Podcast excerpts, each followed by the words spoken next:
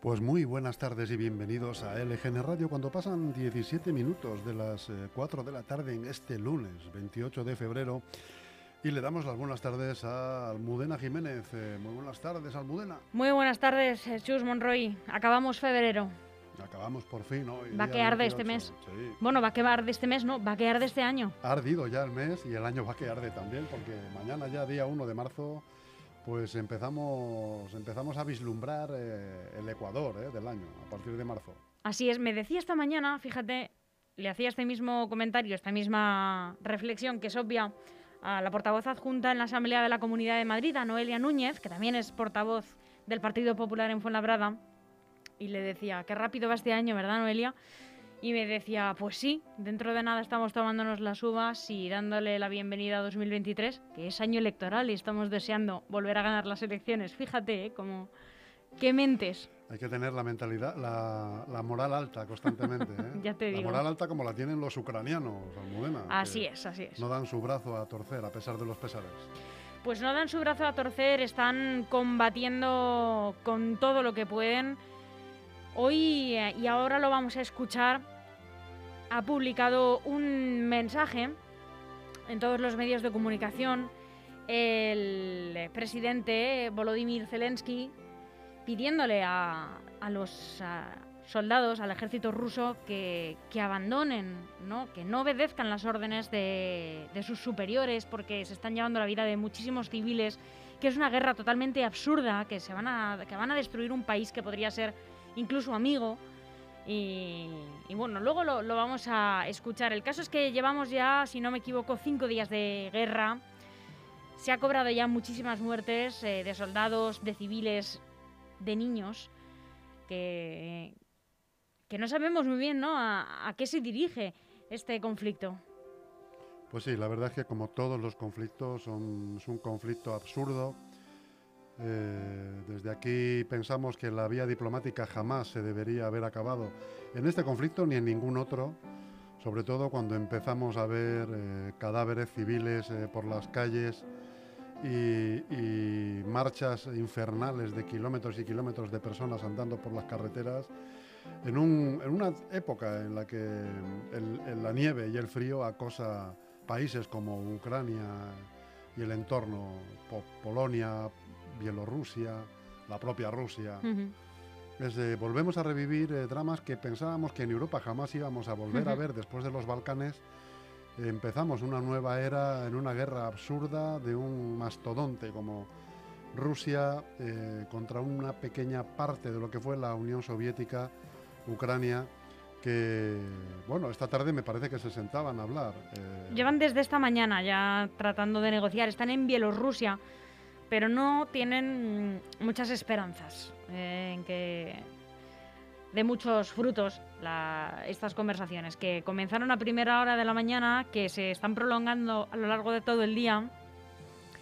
Lo que sí sabemos es que ya van cerca de 400.000 las personas eh, que se están marchando de Ucrania hacia otros países, porque si lo que algo va a dejar esta guerra, además de incontables muertes, desgraciadamente, es una crisis sin precedentes. Tú mismo hacías una reflexión muy interesante y muy cierta fuera de micrófonos y es que el mundo y Europa no va a ser la misma después de... Incluso, aunque parase ahora mismo esta guerra, después de estos cinco días, ya no va a ser la misma Europa ni el mundo. No va a ser lo mismo porque restañar las heridas que se están produciendo a día de hoy, en este mismo momento, apenas eh, tres horas de vuelo de, de Madrid, tres horas y media, eh, esos daños, esas cicatrices no se van a poder olvidar en muchos años. Luego las consecuencias económicas van a perdurar bastantes años más. Ya las eh, estamos sufriendo a día de hoy. Hablábamos de un desplome en las bolsas. Eh, el rublo ha caído un 40%, lo cual influye en la economía de toda Europa, en la economía mundial. Habrá crisis de suministros de todos los tipos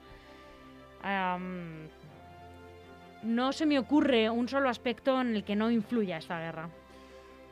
Me temo, Almudena, que volveremos a vivir con el tiempo otra etapa larga de guerra fría, con un telón de acero por el medio, donde occidentales y orientales nos miraremos de reojo cada vez eh, que se encienda una llama en, cualquiera de los continentes.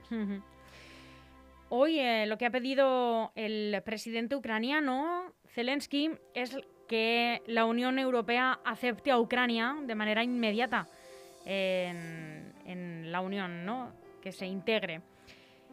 Lo que no sabemos es las consecuencias de, esta adhesión inmediata, porque otro de los titulares del día es que hay preparadas eh, en torno a 6.000 bombas atómicas. 890 de ellas estarían listas para ser utilizadas de inmediato. Un lanzamiento fugaz, podemos decir. Eso sería, imagínate, pues la destrucción y el caos total. no se puede llegar a eso, no es planteable. No es planteable, no es planteable, pero como tú acertaba, acertadamente comentabas hace un, un instante, eh, después de una pandemia como la que acabamos de atravesar, estamos atravesando aún, cualquier escenario es posible. Almudena, estamos viendo cómo la gente se está desplazando. Pero bueno, es que estaríamos hablando de un exterminio y yo creo que. Yo creo que eso. La, inmolación de Europa, sin duda. Yo creo que no. Porque a esos mm, ataques habría, eh, responderían con otros ataques, con lo cual sería la, autodestrucción humana, al menos de esta parte del mundo. No quiero imaginármelo, ¿no? Mm, eh, como siempre he dicho, no, soy ninguna experta, es más, adolezco mm, de tener muy pocos conocimientos, quisiera tener más en política internacional, pero me imagino que tienen herramientas y muchos ases debajo de las mangas de esos trajes que visten para no alcanzar esos niveles porque eh, más allá de todos esos intereses geopolíticos eh, y estratégicos eh, y de colocación de gasoductos, y estoy tirando de imaginación fantástica casi, estamos los ciudadanos, está Europa y está la humanidad, por supuesto, ¿no? que es de lo al final es lo básico, las vidas que se están perdiendo. ¿no? Efectivamente, por desgracia estamos asistiendo a lo que es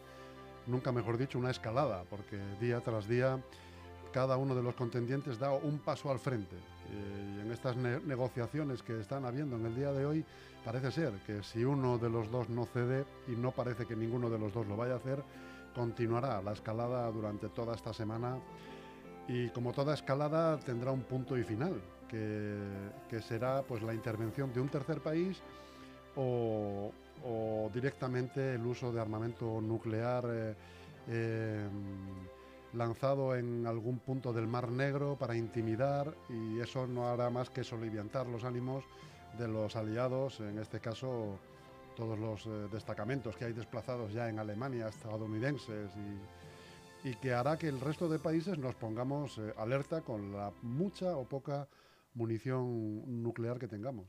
Fíjate, Chus, em, un, matiz ¿no? de la tristeza que, mm, que nos impregna a todos ¿no? cuando, cuando piensas en lo que se está viviendo en Europa, es que mm, uno no puede vivir ajeno a, al mundo, ¿no? como, como a, veces se intenta, ¿no? Cuando hemos eh, entrado esta mañana, ¿no? Pues nos preguntamos qué tal el fin de semana, ¿no? Pues eh, con esas escapadas, con poder evadirse un poco pues del trabajo, del, de la rutina, ¿no?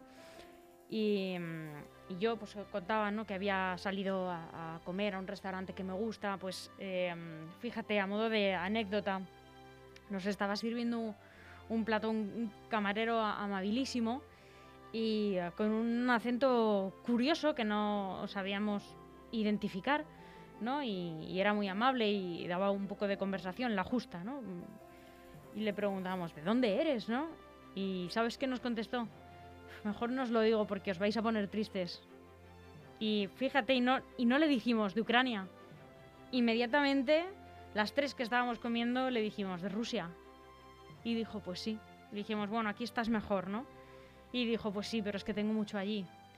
Porque estamos nada más que pensando también en, en las personas de Ucrania, ¿no? En el miedo que tienen de perderlo todo, pero hay que tener en cuenta que Rusia es un país muy grande en el que probablemente la mayoría de la población no quiere eh, tampoco esta guerra, la visión que va a tener el mundo de su país, eh, porque ahora eh, también los titulares de hoy se centran mucho en esta crisis económica que se va a vivir en Rusia. Eh, todos los países están eh, bloqueando y sancionando económicamente a Rusia. Como te decía, el rublo está eh, bajo mínimos ahora mismo. qué hay también de, todo ese país que, mueve el mundo también, que es inmensamente grande. Eh, Rusia tiene muchísimas personas también desplazadas internacionalmente. Eh, la tristeza va a alcanzar hasta el último rincón del planeta. Almudena, yo la única reflexión que se me viene ahora a la cabeza después de todo esto que estamos comentando y con lo último que has dicho es que si las guerras las tuvieran que dirimir los dirigentes, probablemente no habría guerras. Al final los que pagan la guerra pues son, como tú dices, los ciudadanos, los bolsillos de los ciudadanos, las restricciones, las penurias. Eso en el mejor de los casos, no en el peor como el de los ucranianos que se están quedando sin sus casas, sin sus barrios, sin sus calles, sin sus tiendas donde comprar.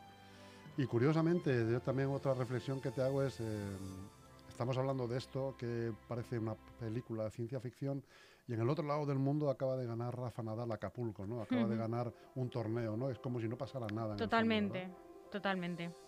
Hemos visto también hoy a un montón de actores y actrices de Hollywood eh, pasear por una alfombra roja, ¿no? Para celebrar eh, eh, los premios de la Asociación de Actores, del Sindicato ¿no? de, Actores y Actrices de, Hollywood. Eh, en fin, la vida continúa. Eh, Madrid hoy levanta las restricciones para poder consumir en barra. El mundo sigue girando y mientras tanto en Europa se está fraguando una guerra tremenda. Un conflicto que no sabemos paradójico. cómo puede terminar. Vamos a escuchar, si te parece que lo hemos comentado al principio y tampoco quiero dejar al oyente sin escucharlo. Este mensaje de Zelensky de hoy en un tono muy serio. Hay que recordarle, por si alguien no lo sabe, que Volodymyr Zelensky ganó estas elecciones contra todo pronóstico eh, y a pesar de su oficio verdadero, que es cómico. Nadie confiaba en este presidente y, al parecer ha ganado en popularidad una barbaridad. De hecho, está ganando eh, puntos a pesar de, todo esto por la gestión que está teniendo y el aguante que está teniendo eh, con este conflicto. Це злочинне вторгнення в Україну. Російська держава зазнає таких збитків, ніби війна пройшла і їхньою територією. Для чого все це вам? Для чого? Ще раз 4,5 тисячі вбитих російських окупантів. Бросайте вашу технику и уходите. Не верьте вашим командирам. Не верьте вашим пропагандистам. Просто спасайте ваши жизни. Уходите. Lo que dice el presidente es, eh, les plantea a los eh, soldados rusos que por qué participan en, en esta guerra que ya van 4.500 mm, eh, de sus ciudadanos ucranianos asesinados, 4.500 en cinco días, ¿no? Eh, que no confíen en la propaganda rusa, ¿no? Que, Ucrania, como decíamos, pues puede ser un, país eh, amigo y le, le, dice, el mensaje final a los soldados rusos es, deja tus armas y vete, no confíes en tus comandantes.